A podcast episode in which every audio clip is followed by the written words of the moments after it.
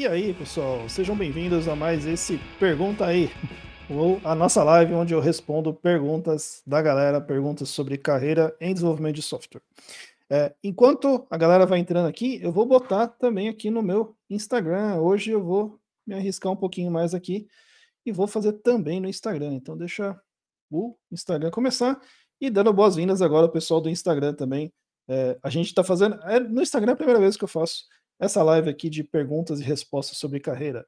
Então, você aqui está no Instagram e você aqui está no YouTube. E a gente também está indo no Facebook, no, Peris, no Periscope, não. Hoje estamos só na Twitch. Beleza, pessoal? Então, primeira coisa, bom dia a todos. Se você está assistindo pela primeira vez ou se você está assistindo o replay depois, se você está ouvindo isso no podcast, é um momento onde eu separo aqui para responder perguntas que a galera tanto manda antes quanto manda também ao vivo. Então, vamos ver aqui. Se você está no YouTube, estou vendo que tem algumas pessoas no YouTube, diz aí de onde você está falando, quem é você, me diz, tanto no YouTube quanto no Instagram, se o áudio está bom, se o vídeo está bom, se vocês me veem bem. Beleza? Enquanto o pessoal vai entrando, ó, tem alguém da cenando aí, quem é a Júlia Souza, o André Edith entrou também, também. Ó, vou dar, mandar uma cenadinha para eles. Mandar uma cenadinha para eles, cenadinha para eles. Beleza, pessoal. Então, enquanto o pessoal vai entrando e para aquecer um pouco aqui as, as nossas turbinas, eu vou começar com uma pergunta que me mandaram já, e é uma pergunta recorrente, então vale a pena a gente tanto é, deixar isso gravado, quanto também falar um pouco mais profundamente sobre isso, que é o seguinte: certificação. Né? E a pergunta exatamente era: vale a pena ter certificação Java? Né? Talvez por eu ser alguém de Java, mas eu acho que o assunto certificação ele vale para qualquer área, né? vamos dizer assim. E temos aí o Bruno Carvalho, de Petrópolis, no Rio. Áudio está top, obrigado. Ju, uh, desculpa, Bruno. Flávio Carvalho, de Campos do Rio de Janeiro, está aqui no YouTube. Beleza, obrigado, Flávio. E vai postando aí perguntas de vocês, pessoal. Então, vou falar agora aqui um pouquinho então sobre certificação. Pessoal, certificação é o seguinte: para mim, tem, existem dois momentos e duas abordagens diferentes sobre a certificação. Primeiro é o seguinte, e você também aqui no Instagram. Certificação, galera, é o seguinte. É, vamos separar aqui então. Para um iniciante, tá? Eu não gosto de falar, pessoal, júnior, pleno e sênior, tá bom? Por que eu não gosto de falar júnior, pleno e sênior? Porque, uh, primeiro, que a conversa é longa, e segundo, que uh, existem diferentes abordagens sobre isso, inclusive entre empresas, né? Tem empresa que um júnior, numa empresa vai ser júnior, na outra vai ser um pleno, e num lugar é sênior, na outra empresa ele vai ser pleno, então para mim, vamos tratar sempre assim, vamos combinar um, uma conversa aqui, tá? É o iniciante, o intermediário o avançado, tá bom? Então vamos falar sobre isso. Para um iniciante, e eu vi a pergunta aqui do André, André, vou já chegar na sua pergunta. Para um iniciante, certificação, galera, é o seguinte. Para um iniciante, ela, ela é muito útil, principalmente no seguinte: para alguém que não tem ainda muita experiência, para alguém que não atuou em muitos projetos, né? É, não tem ainda aí um, muita coisa para mostrar. Né? Por quê? Porque a certificação, o que, que ela vai mostrar para um entrevistador, para um dono de uma vaga, para alguém que está recrutando? Ela vai mostrar que essa pessoa, primeiro, ela é uma pessoa que sabe estudar e que estuda, né? Porque, via de regra, as boas certificações não são fáceis de passar, tá bom? A gente tem que ser é, honesto nisso também. É...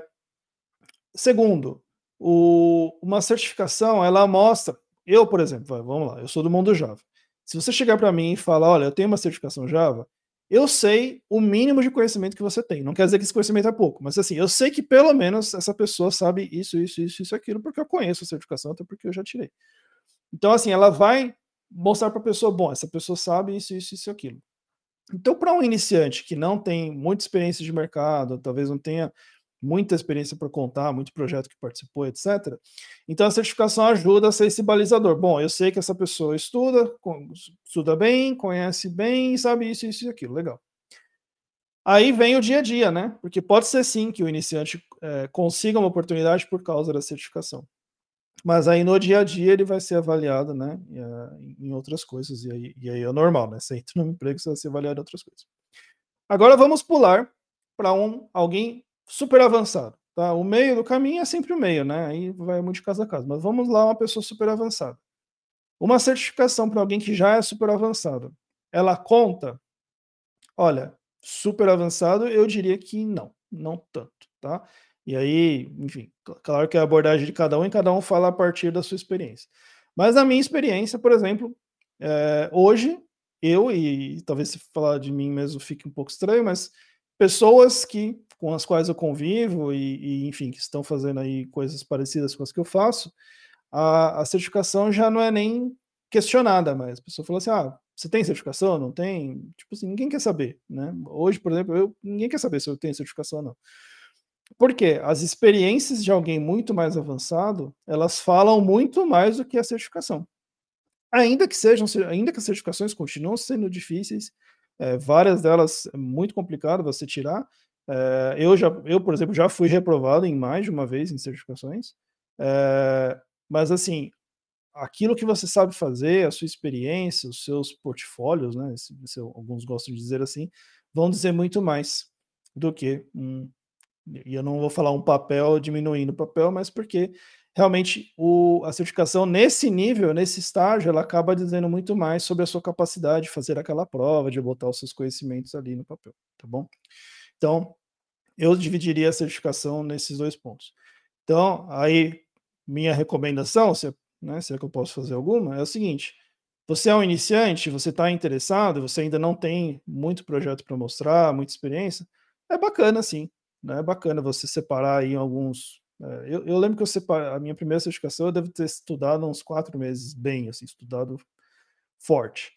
Vale a pena, porque sim, vai te dar um em inglês eles chamam de stamp of approval, né, o, o, o seu carimbo ali de aprovação, de um conhecimento mínimo que você tem. Se você é alguém super avançado, eu investiria muito mais em você tornar toda essa experiência em algo que você possa mostrar para alguém, né? do que realmente ir buscar uma certificação. Tá bom? Uh, é, o, a Juliana está falando, né? Certificações mais avançadas da Cisco ainda contam, mesmo no nível avançado. Uma CE, até mesmo um CCNP ainda conta. Beleza, Ju. É como eu disse, não estou falando a partir da experiência que eu tenho com desenvolvimento, especificamente, né? Aí já não. O ramo da Cisco eu já não conheço muito. É, deixa eu ver quem mais chegou aqui. Chegou o Rodrigo Gameiro. Ah, o Rodrigo que mandou várias mensagens legais. Legal, Rodrigo, você está aqui. André Moria também estava aqui. Estava ontem no evento aqui, né? Que a gente fez o seu Java. Parabéns, André. E ele deu uma pergunta, mas tinha alguma pergunta aqui é, antes, está no Instagram. Pergunta do André Edite. Minha dúvida é decidir sobre back-end e full stack. André, vamos lá, né? É, primeiro é o seguinte, né? Quando a gente está começando, a gente tem uma tendência de meio que é, aceitar tudo que vem, porque obviamente você quer começar de algum lugar e tudo bem, isso faz parte, né? E eu acho que todo mundo que hoje atua só no back ou só no front, um dia foi um full stack, né? Isso é, isso é fato. É muito difícil você já começar diretamente numa área nova. Acontece, né? E, e, com a popularidade, principalmente de frameworks front-end, é muito mais comum hoje você ter pessoas iniciando já no front, enfim. Mas a minha visão é que tudo bem se você começar como um full stack, mas eu, Elder, hoje, eu sugeriria que você escolhesse um back ou front. Por que isso? Porque é, o que eu tenho visto é cada vez mais a galera que é especializada em algo ter oportunidades melhores. E aí, cuidado com o especializado, quando eu falo, gente, que ser especializado não é necessariamente você ser especialista em ferramentas. Até ontem, na, na live do Sojava, o Bruno Souza deu exemplo, né? Você chama alguém para arrumar o seu telhado, né? E aí a pessoa chega e fala assim, ó, eu vou, eu vou arrumar o seu telhado e eu sou especialista em martelo, né? Puxa, tanto faz o martelo, que ferramenta você vai usar, né?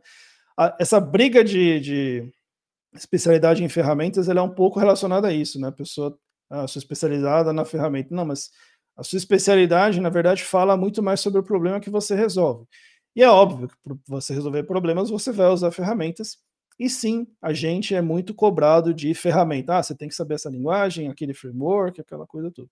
Mas o meu ponto é, é procure em algum momento, né? Se você hoje é um full stack, fantástico, né? Continua fazendo seu trabalho, mas no longo prazo, eu sugeriria que você fosse para um lado, ou para o back, ou para o front, e ali no back ou no front você escolhesse algo para você se especializar.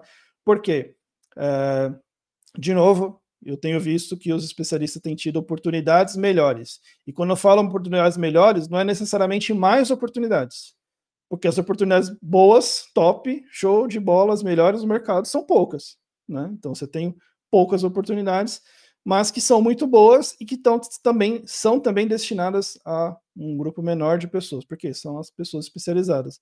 O exemplo que eu sempre dou do clínico geral e do especialista, né? Então, se eu te perguntar agora, fala aí o nome de um clínico geral. Talvez você lembre aí que atendeu sua família em algum momento e tal. Mas algum clínico geral famoso. Provavelmente é mais difícil lembrar. Agora, se a gente falar assim, olha, me diz aí o nome de um é, oncologista, de um pneumologista, de um cirurgião plástico, de um hematologista, aí talvez surjam mais nomes de pessoas famosas, vamos dizer assim, porque o especialista ele acaba muitas vezes ganhando um pouco mais de destaque, tá bom? Uh, vamos lá. Beleza. Vamos ver aqui no. no do, ah, pergunta do André, André Moria, tá falando aqui, ó. Qual dica você dá para melhorar nos soft skills? É, André, é o seguinte: o, o, tem um conceito, não é conceito, tem uma abordagem que às vezes a gente confunde um pouco sobre soft skills e hard skills, né? Que é o seguinte: é, a gente entende que a, a soft skills é aquela, são aquelas é, habilidades que não são técnicas, né? Então, ah, eu me comunicar, eu escrever e, e tal, tal, tal. E as que são hard skills são aquelas técnicas, ah, eu programar e tal, tal, tal. E tem um pouquinho de confusão nisso, porque é o seguinte: no fundo é o hard skill é aquela habilidade que ela é, é por exemplo, vamos, vamos botar no nosso mundo da programação. Eu digitar no meu teclado, isso é um hard skill. Então, eu estou digitando, isso é um hard skill. É uma skill que, se eu ficar aqui repetindo um bilhão de vezes, eu fico muito bom em digitar, porque é um hard skill. Mas programar, por exemplo, né, eu uso eu uso a minha digitação para programar, isso é um soft skill, tá? Por você, desenvolvedor, nunca te falaram isso, você desenvolver software é um soft skill. Por quê? Porque você não tem é, uma habilidade motora física associada àquilo. Você tem que desenvolver um monte de outras habilidades para você desenvolver um software. Você precisa desenvolver lógica, você precisa entender o negócio do outro, você precisa aprender a transformar aquela necessidade do outro em uma realidade dentro de um software. Então, é, é muito mais complexo e envolve muito mais coisas do que você simplesmente digitar, tá bom? Então, sabendo que é, hard soft skills não é apenas se comunicar bem, não é apenas é, escrever bem, né? escrever bem literalmente, não é apenas saber negociar, tudo. Então, assim, como é que você desenvolve qualquer habilidade, André e todo mundo que está aqui, seja ela hard ou seja ela soft? Fazendo. Tá? Não existe outra forma de você desenvolver algo a menos que você faça aquele algo. Tá bom? E assim, é, é óbvio, mas às vezes o óbvio tem que ser dito porque a gente é, tem uma tendência muitas vezes de falar assim, poxa, mas alguém precisa me ensinar, e tudo bem, às vezes alguém precisa me ensinar, eu preciso fazer um curso, e tudo bem, você pode fazer um curso, mas nada vai te ensinar mais do que o campo de batalha, tá bom? Nada vai ensinar mais, por exemplo, você a fazer uma palestra, vou pegar o exemplo do André, porque o André é, estava aqui com a gente ontem, palestrou no, no, no evento do Sojava, Nada te ensina mais do que dar, a dar uma palestra do que dar uma palestra, tá bom? Ah, você pode pegar dicas com palestrantes, você pode fazer cursos com palestrantes? Sim, você pode, né? Mas se você fizer um monte de cursos, se fizer ler um monte de livros, se você absorver um monte de conhecimento e nunca for lá e dar uma palestra, nesse exemplo, ou nunca for lá e fazer qualquer coisa que seja, você nunca vai aprender aquela coisa. Tá bom? Seja soft, seja hard, seja o que for. Tá? Então, André, outra respondeu aí, entendi, beleza. Espero que eu tenha respondido também. Vamos ver se tem mais perguntas aqui no chat. Por enquanto, não. Então, eu vou pegar mais uma que tinham me enviado antes. Deixa eu catar aqui, que é a seguinte: uh, Mercado de Desenvolvimento Internacional ainda cobra graduação? Vamos lá, gente. Graduação, fazer ou não fazer graduação, né? Bom, primeiro vamos partir de um pressuposto que é o seguinte: você precisa de uma graduação para ser o desenvolvedor? Resposta: não. Isso é fato, acho que todo mundo que é desenvolvedor sabe que não precisa. E não é não precisa no sentido de que ah, não vai me ajudar, nada disso. Aqui não existe um, um requerimento legal para que você exerça a profissão de desenvolvedor de software e que esse requerimento exige a graduação. Ponto. Então, assim, na prática, no fim do dia e olhando friamente, você não precisa. É, a graduação, ela te ajuda? Ajuda, né? Assim, é, umas mais, outras menos, é, e, enfim, não vou entrar nesse mérito, mas o meu ponto, e aí eu quero falar uma coisa antes de ir para a parte do, da carreira internacional. Curso nenhum, conhecimento nenhum, graduação nenhuma, nada, nem pós, nem mestrado, nem doutorado, nem PhD, nada vai te servir se você não fizer nada com aquilo. Tá bom? Conhecimento que não vira nada serve para nada. Tá bom? Então, assim, se você vai fazer um, um curso, qualquer que seja, inclusive a graduação, só para que ele apareça no seu currículo, não faz. Vai, investe dinheiro em bala juquinha, vai fazer outra coisa, tá bom? É, porque realmente, para mim, é uma perda de tempo e de dinheiro absurda. Agora, não, eu vou fazer a graduação e vou usar esse conhecimento porque eu, eu sei que lá eu vou estudar X, Y e Z, e pô, eu sei que X, Y e Z hoje é importante na carreira, então, vou, então assim, você saber por que você está fazendo as coisas, tá bom? Então, é, para mim isso é essencial e as pessoas que eu vejo tendo mais é, resultados daquilo que elas estudam, dos cursos que elas fazem, são aquelas que realmente usam aquilo por alguma coisa, tá? E não fazem apenas por fazer. Agora ele fala aqui na pergunta sobre carreira internacional. É, e aí, por que, que é isso? Né? E talvez seja uh, uh, essa a origem da pergunta dele. É, ele está perguntando aqui se, se ainda cobra muito. Pessoal, é assim, eu já fiz N entrevistas para carreiras para vagas internacionais e nunca me perguntaram. Tá? Nunca me perguntaram sobre é, onde eu estudei, o que, que eu estudei, enfim, nunca me perguntaram isso. E do pessoal que eu tenho acompanhado, inclusive, que já está trabalhando fora também, eu já eu fui perguntar, via de regra o pessoal não pergunta. Mas qual que é o ponto aqui? Vamos lá. Se você vai trabalhar remoto, tá? então assim, você está aqui no Brasil e vai trabalhar para uma empresa que é fora, você vai ficar remoto, geralmente a graduação vai ter o mesmo peso que teria se você trabalhasse numa empresa brasileira, tá bom? Então a cobrança vai ser a mesma. Se vão te perguntar ou não, não é pelo fato da empresa ser fora. Agora, aonde que tanto a graduação quanto pós, mestrado e doutorado, isso aqui, te ajudam muito na carreira internacional? É no processo de visto, galera. Tá? Quando, você, quando você vai pegar um visto para trabalhar no exterior, seja um visto patrocinado, seja o que for, você geralmente tem os pontos, né? Você, para cada, é, para cada coisa que você pode informar mais do seu processo, você tem ganha lá mais X pontos. E aí sim, a graduação, após o mestrado, doutorado, PhD, eles vão te dando mais pontos, tá bom? Então, assim, lembra que eu falei? Faça alguma coisa desde que você sabe o que você está fazendo. Se você falar assim, não, eu só estou fazendo porque eu quero aumentar os meus pontos no meu processo de visto, porque eu quero ir para tal país, beleza, show de bola, tá? É, é, serve para alguma coisa específica que você está fazendo consciente daquilo. Então, tem muito esse, esse, esse meio de campo aí de onde conta mais, tá bom? Vamos lá mais perguntas. Tem uma aqui do Rodrigo Gameiro. Peraí, não, tem uma antes, do Matheus. É. Vamos lá, Matheus Barros. Tenho bom conhecimento de Spring e vou começar em breve numa empresa que usa Quarkus. Por onde começar a estudar? É, Matheus, e todo mundo que está ouvindo. Ótima pergunta, porque é o seguinte: o Spring, ele. O Spring o Quarkus ele já implementa várias APIs do Spring, tá bom? Então, dependendo do que você já usa de Spring, tá feito, você já sabe usar o Quarkus. Você vai usar da mesma forma, você vai usar as mesmas anotações, usar as mesmas interfaces, vai implementar da mesma forma.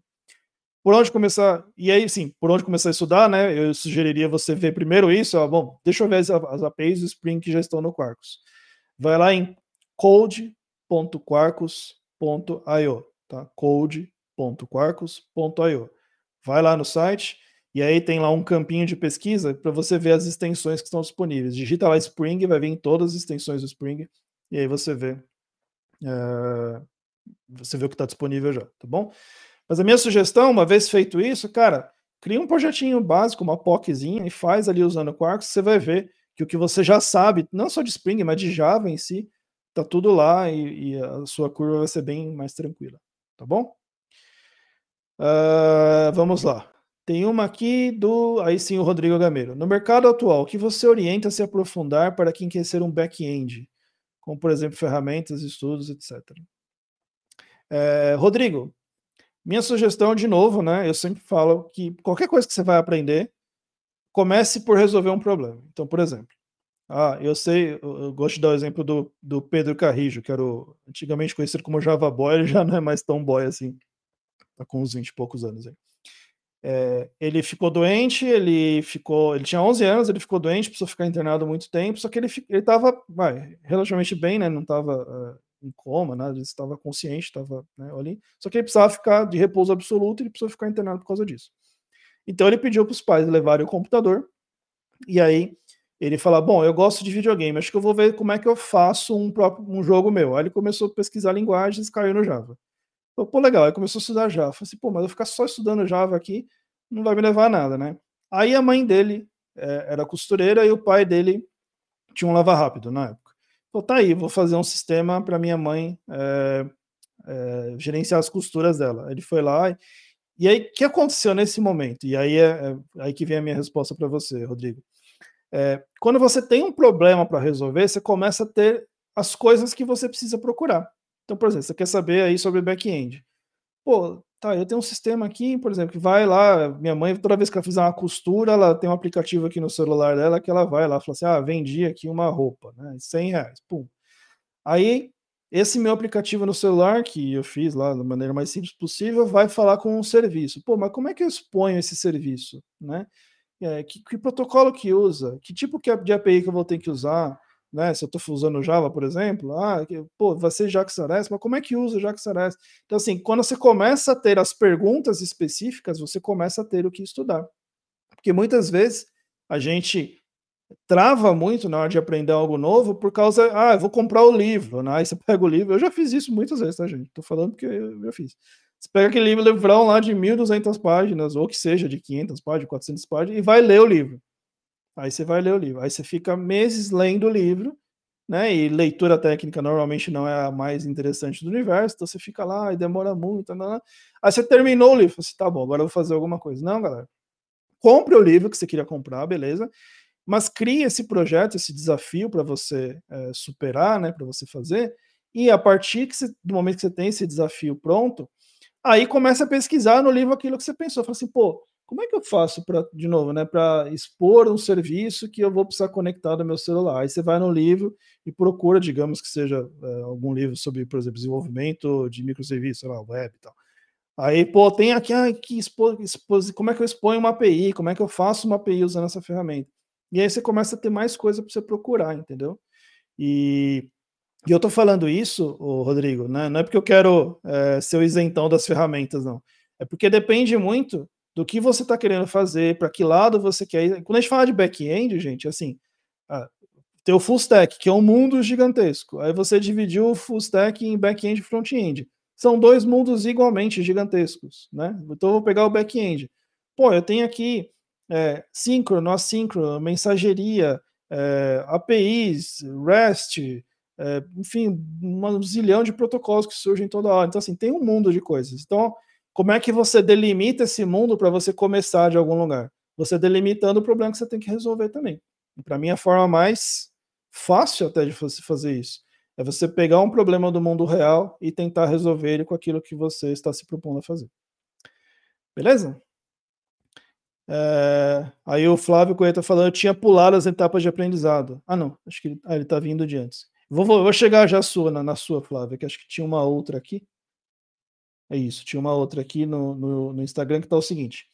Com relação a inglês, muito se fala de inglês para dev. Na verdade, qual o nível de inglês para trabalhar na área? André, esse é um, um, uma pergunta interessante. E assim, quem acompanhou a série Java Team para os Brazucas, eu fiz uma conversa com um monte de gente ali, né? Enfim, quem acompanhou. Mas tem uma que eu, eu até fiz um corte do vídeo, publiquei. Foi com Edson Yanaga, meu amigo, trabalha aqui comigo na Red Hat. E foi sobre isso. E ele, assim, ele já está nos Estados Unidos há muito tempo, é, brasileiro, né, óbvio. E a, a, a, o que ele disse também bate com a experiência que eu, que eu tenho tido, que é a seguinte: nós, brasileiros, somos muito mais exigentes com o inglês do que os próprios nativos americanos, ingleses, etc. Mas muito mais, tá bom? Por que eu digo isso? Porque a gente se cobra muito, ai, a minha comunicação, ai, perfe... tem que ser perfeita, ai, o vocabulário, ai, a palavra, não sei o que, lá. Só que é o seguinte, do outro lado, tem um nativo que sabe que você não fala o idioma dele, que sabe que você está se esforçando e que eles são bem receptivos com isso. Isso eu tô falando no ambiente profissional, tá, gente? Aí você fala, ah, não, mas eu fui uma vez para tal país e fui maltratado porque eu não conseguia me comunicar, isso é outra história, tá bom? Agora, assim, e, e o, que, o que a gente se diz sobre isso? Você precisa ter uma comunicação mínima e eficiente, né? E aí, assim, o que, que é mínimo e eficiente depende muito do papel que você vai fazer. Por exemplo, se você é um desenvolvedor, cara, você vai ter o vocabulário ali de desenvolvedor, né, do desenvolvimento. Então, assim, saber falar com as pessoas que estão ligadas ali no meio e que, querendo ou não, é um vocabulário que não é tão vasto assim, tá bom? É óbvio, quanto mais você é eloquente, melhor para você. Diferente de se você for um vendedor. Se você é um vendedor em outro idioma, pô, aí você precisa trabalhar convencimento, é, pitch de vendas, argumentação, negociação, aí o vocabulário ele pode ser sim um pouco mais vasto, tá? Mas galera, no ambiente de desenvolvimento, nós brasileiros, com, lógico, com algum esforço, que não precisa ser o esforço do outro mundo, mas com algum esforço, a gente tira de letra, tá bom? E eu tenho visto, vez após vez, eu lembro que é, o primeiro chefe americano que eu tive, eu cheguei com essa insegurança, né? Falei, pô, eu chamava Matt, né? Falei, Matt, é, pô, eu sou brasileiro, você sabe e tal, então assim, se eu falar alguma besteira, me avisa e tal. Ele falou assim, cara, relaxa, a gente sabe, a gente sabe e tá tudo bem, né? Se alguma coisa tiver difícil, a gente ajuda a achar a palavra, se né, alguma coisa não rolar, a gente pergunta, fica, fica tranquilo, tá bom? Então, André, é, tenha, não, não, se cobre tanto, acho que todo mundo, né? A gente se cobra muito, e, e, eu percebi isso dia após dia. A gente se cobra muito mais do que os, os próprios nativos cobram da gente, né? Não é comum aqui na empresa eu participar de reuniões onde existe lá dois, três nativos e existem dez pessoas de diversos países, né? E todo mundo se esforçando, e cara, a conversa rola. A conversa rola, você vê que um tem mais limitação, você vê que um tem mais sotaque, você vê que um está aprendendo, mas o negócio rola. Então, assim, a, a, minha sugestão é, de novo, meu, mergulha, vai, tenta. É, não sei exatamente o que, que você quer fazer, mas é, não, não, não, se, não se cobre tanto, não ache que os outros estão cobrando, que normalmente está se cobrando muito mais. Beleza? Vamos ver. Tinha outra aqui. Quem que é? Do. Do Flávio Carvalho. Sempre trabalhei com Spring e atualmente estou trabalhando em projetos legados, Struct e JSF. Uh, Struct, caramba. É, apesar das dois de cabeça, estou gostando por estar aprendendo Java raiz. Boa. Tinha pulado as etapas de aprendizado. Tranquilo, cara. Isso aí. A gente sempre é, passa, né? Muitas vezes de alguns, de alguns passos. Eu não, eu não vejo isso exatamente como um problema. Porque é o seguinte, a gente está fazendo o que a gente precisa fazer na hora, né? E, e eu, eu, às vezes eu acho que o falta no mercado pessoas que fazem o que tem que ser feito, né? Então, quando eu vejo assim, você falando, Flávio, que você pulou etapas e tal, cara, você fez o que tinha que ser feito no momento, e tudo bem, entendeu?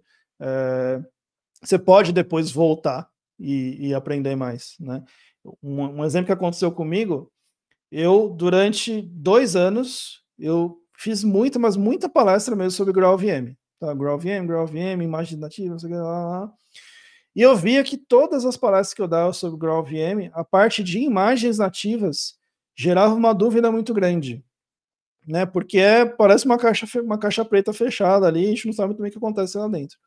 Eu falei, pô, tá aí, eu preciso criar um material sobre imagens nativas mais denso. Né? E aí, esse ano eu fiz é, agora no último TDC, no, tanto no, no, nacional quanto no internacional, eu, eu, apresentei essa palestra onde eu fiz realmente um deep dive em imagens nativas. E, e eu apresentei ali muitos conhecimentos que eu mesmo não tinha. Então, assim, não se pare e fale assim, olha, eu preciso estar super profundo agora para começar a fazer alguma coisa. Não, cara, vai fazendo.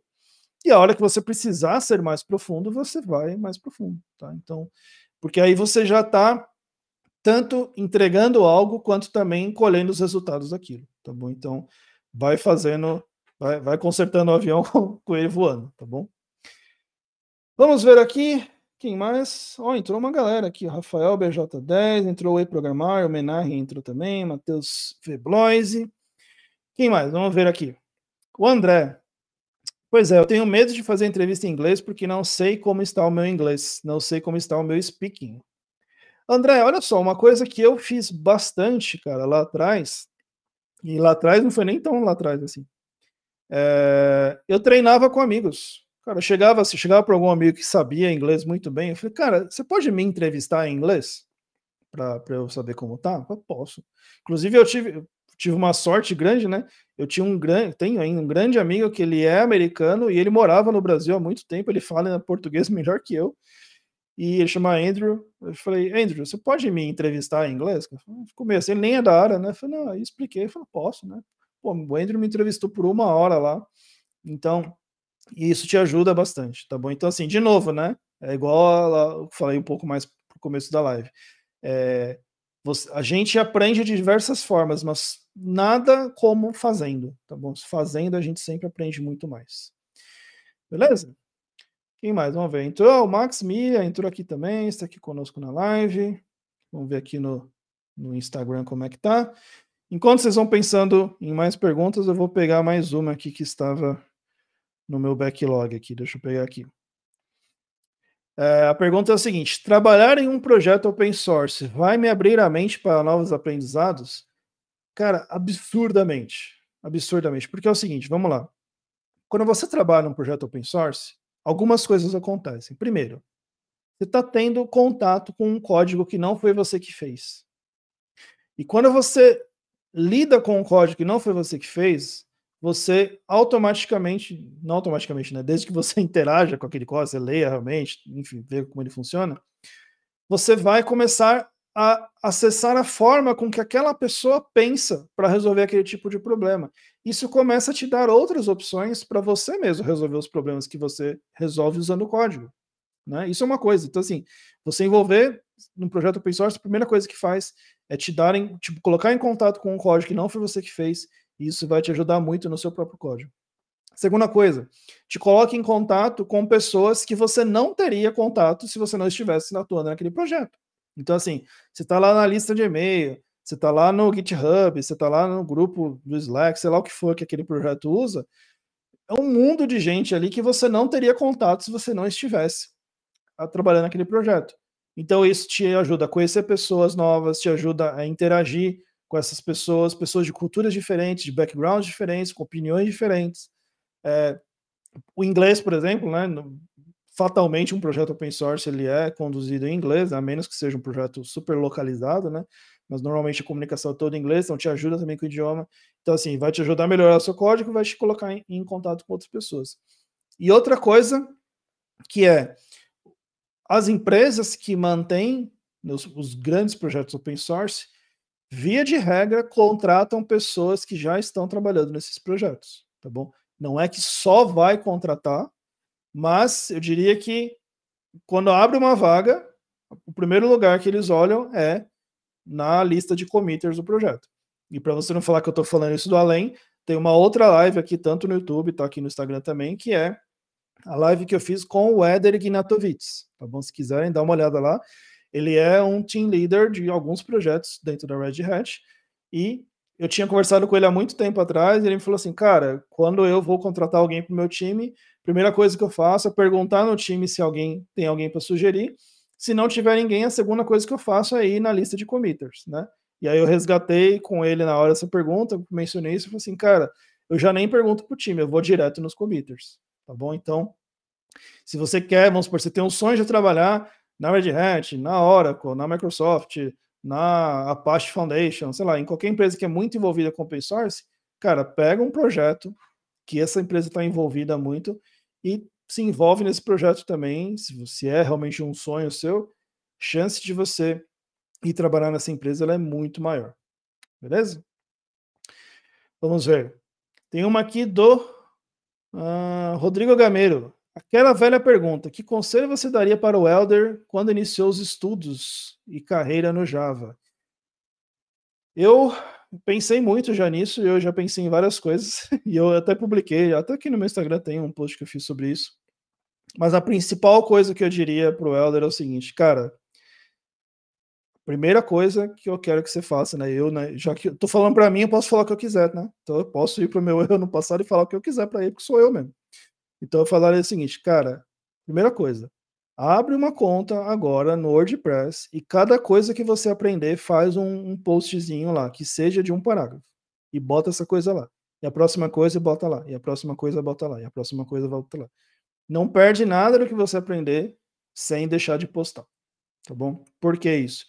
Porque foi fazendo isso, só que não lá no começo, mas 17 anos depois do meu começo, foi fazendo isso que me trouxe onde eu estou hoje.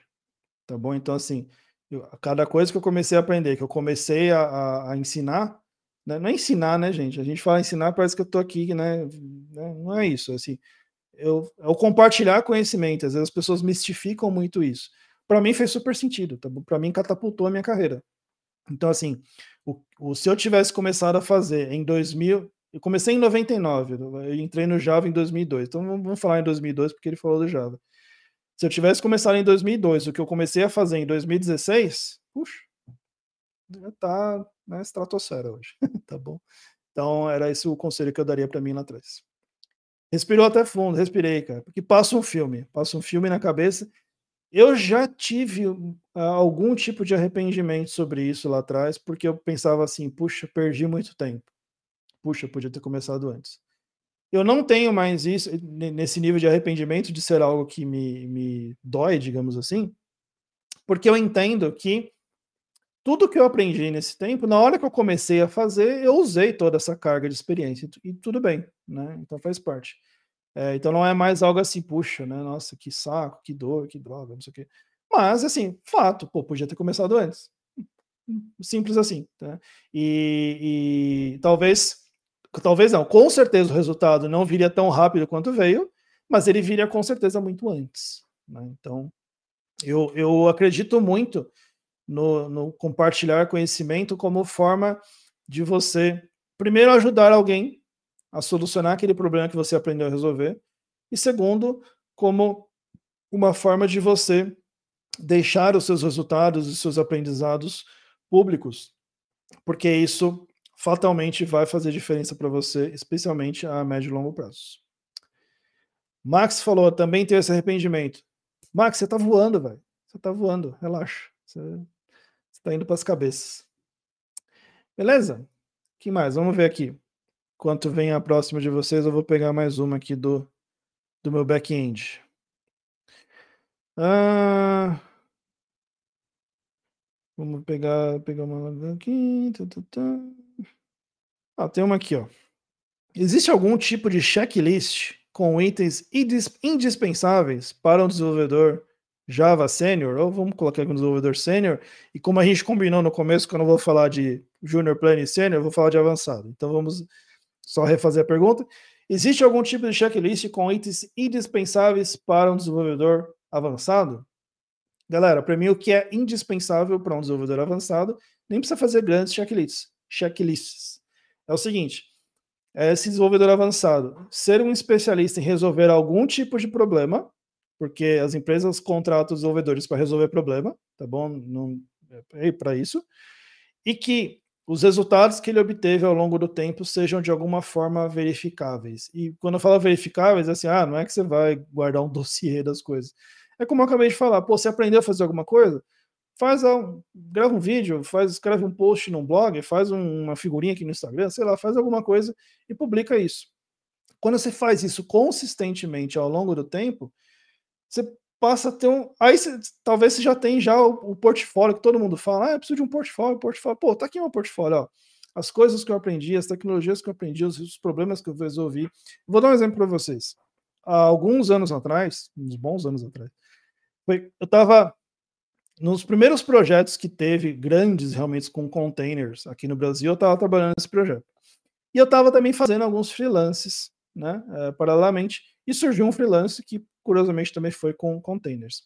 E eu lembro que era uma empresa que estava pegando um sistema que eles tinham com Java bem antigo, uma tecnologia toda bem antiga, e eles queriam fazer o lift and shift desse, desse sistema para nuvem. Então, simplesmente pegar de onde estava e jogar em nuvem.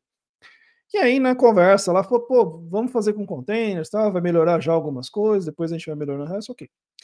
E aí essa empresa tinha, o, o servidor de aplicação deles era um Tomcat, e o banco de dados deles era um PostgreSQL 8.4. Eu nunca vou esquecer porque ele me deu uma dor de cabeça enorme. O Tomcat foi facinho de jogar para containers. O PostgreSQL, o que acontece? Não existia na época e acho que não deve existir ainda, não sei, uma imagem oficial da Postgres com a versão 8.4, porque já era uma versão muito antiga. Então, assim, quando eles começaram a jogar o Postgres em container, já era versões acima. Só que assim, não, e a, aquele sistema usava features muito específicas daquele, daquela versão do Postgres. Então, assim, não tinha como eu simplesmente jogar numa versão mais nova. Eu tinha que manter aquela, ou seja, eu tinha que pegar um Postgres 8.4 e rodar dentro de container, sendo que não existiam imagens oficiais para isso. O que eu tive que fazer? Eu construí uma imagem de containers para rodar o Postgres 8.4. Aquilo me tomou, acho que, lá, uma semana de trabalho intenso, só que é o seguinte, eu aprendi tanta coisa, mas tanta coisa com aquele raio daquele Postgre 8.4, que quando terminou eu falei assim, cara, eu preciso deixar isso aqui registrado, porque se alguém tiver esse problema, eu não quero que passe o que eu passei para resolver isso. E se você for até hoje no meu blog, tá lá. Dá um Google aí, eldermoraes.com, você vai achar lá o blog, que é como que você roda um Postgre 8.4 em containers, tá bom? Então, assim, é isso que eu acredito muito em compartilhar é, conteúdo, porque quando a gente fala compartilhar conteúdo, a pessoa fala, ah, vai virar influencer, vai virar blogueirinho, vai virar. Não estou falando disso, estou falando de você pegar o que você sabe e que você sabe que aquilo pode ajudar alguém, e mesmo que você não saiba que pode ajudar alguém, né? Porque às vezes quando eu falo isso, a pessoa se sente intimidada, ah, eu acho que isso aqui é muito básico, isso aqui não vai ajudar alguém. E eu já disse bilhões de vezes, repito, Sempre tem alguém que precisa saber, que vai querer saber algo que você sabe. Sempre tem alguém que não sabe algo que você sabe. E sempre tem alguém que sabe algo que você não sabe. Por isso que você também consome conteúdo. Tá bom? Por isso que você também vai na internet e dá um Google procurando por algum problema que você não está conseguindo resolver. Beleza? É, já estamos no horário avançado, então eu vou dar mais ver a última pergunta aqui e a gente já encerra. Vamos ver aqui. Tá, o pessoal está comentando também de arrependimentos. Galera, assim, a gente, obviamente, a gente sempre tem arrependimentos na vida, né? Mas eu, é, e o Rodrigo tá falando que tem 40 anos, tá? Rodrigo, eu também, eu tô com 42 agora. Eu comecei tudo isso que eu tô falando para vocês, eu já tinha 38, acho, tá quase nos 40. É, mas sejam, sejam bondosos consigo mesmo, tá bom? E convertam esse arrependimento em é, um, um, uma energia boa, um, uma motivação boa para você recuperar esse tempo ao, é, supostamente perdido, tá bom? Eu tô putz, super feliz hoje, mesmo sabendo que eu poderia ter começado antes, mas tudo bem, eu tô muito bem, né? Eu tô realizado profissionalmente, então sempre dá tempo, tá bom?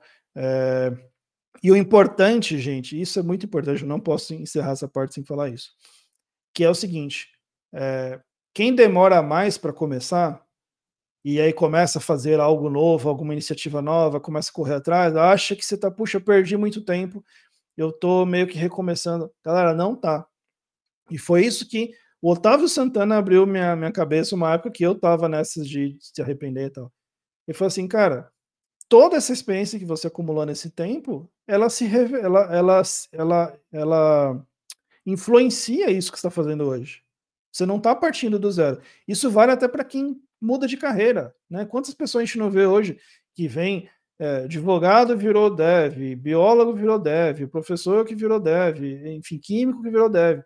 Você fala assim, poxa, essa pessoa está começando do zero. Ela não está. Porque todo o tempo que ela se, se, dedicou a outra profissão, ela acumulou conhecimentos, ela aprendeu a fazer coisas, sejam coisas relacionadas à área ou não.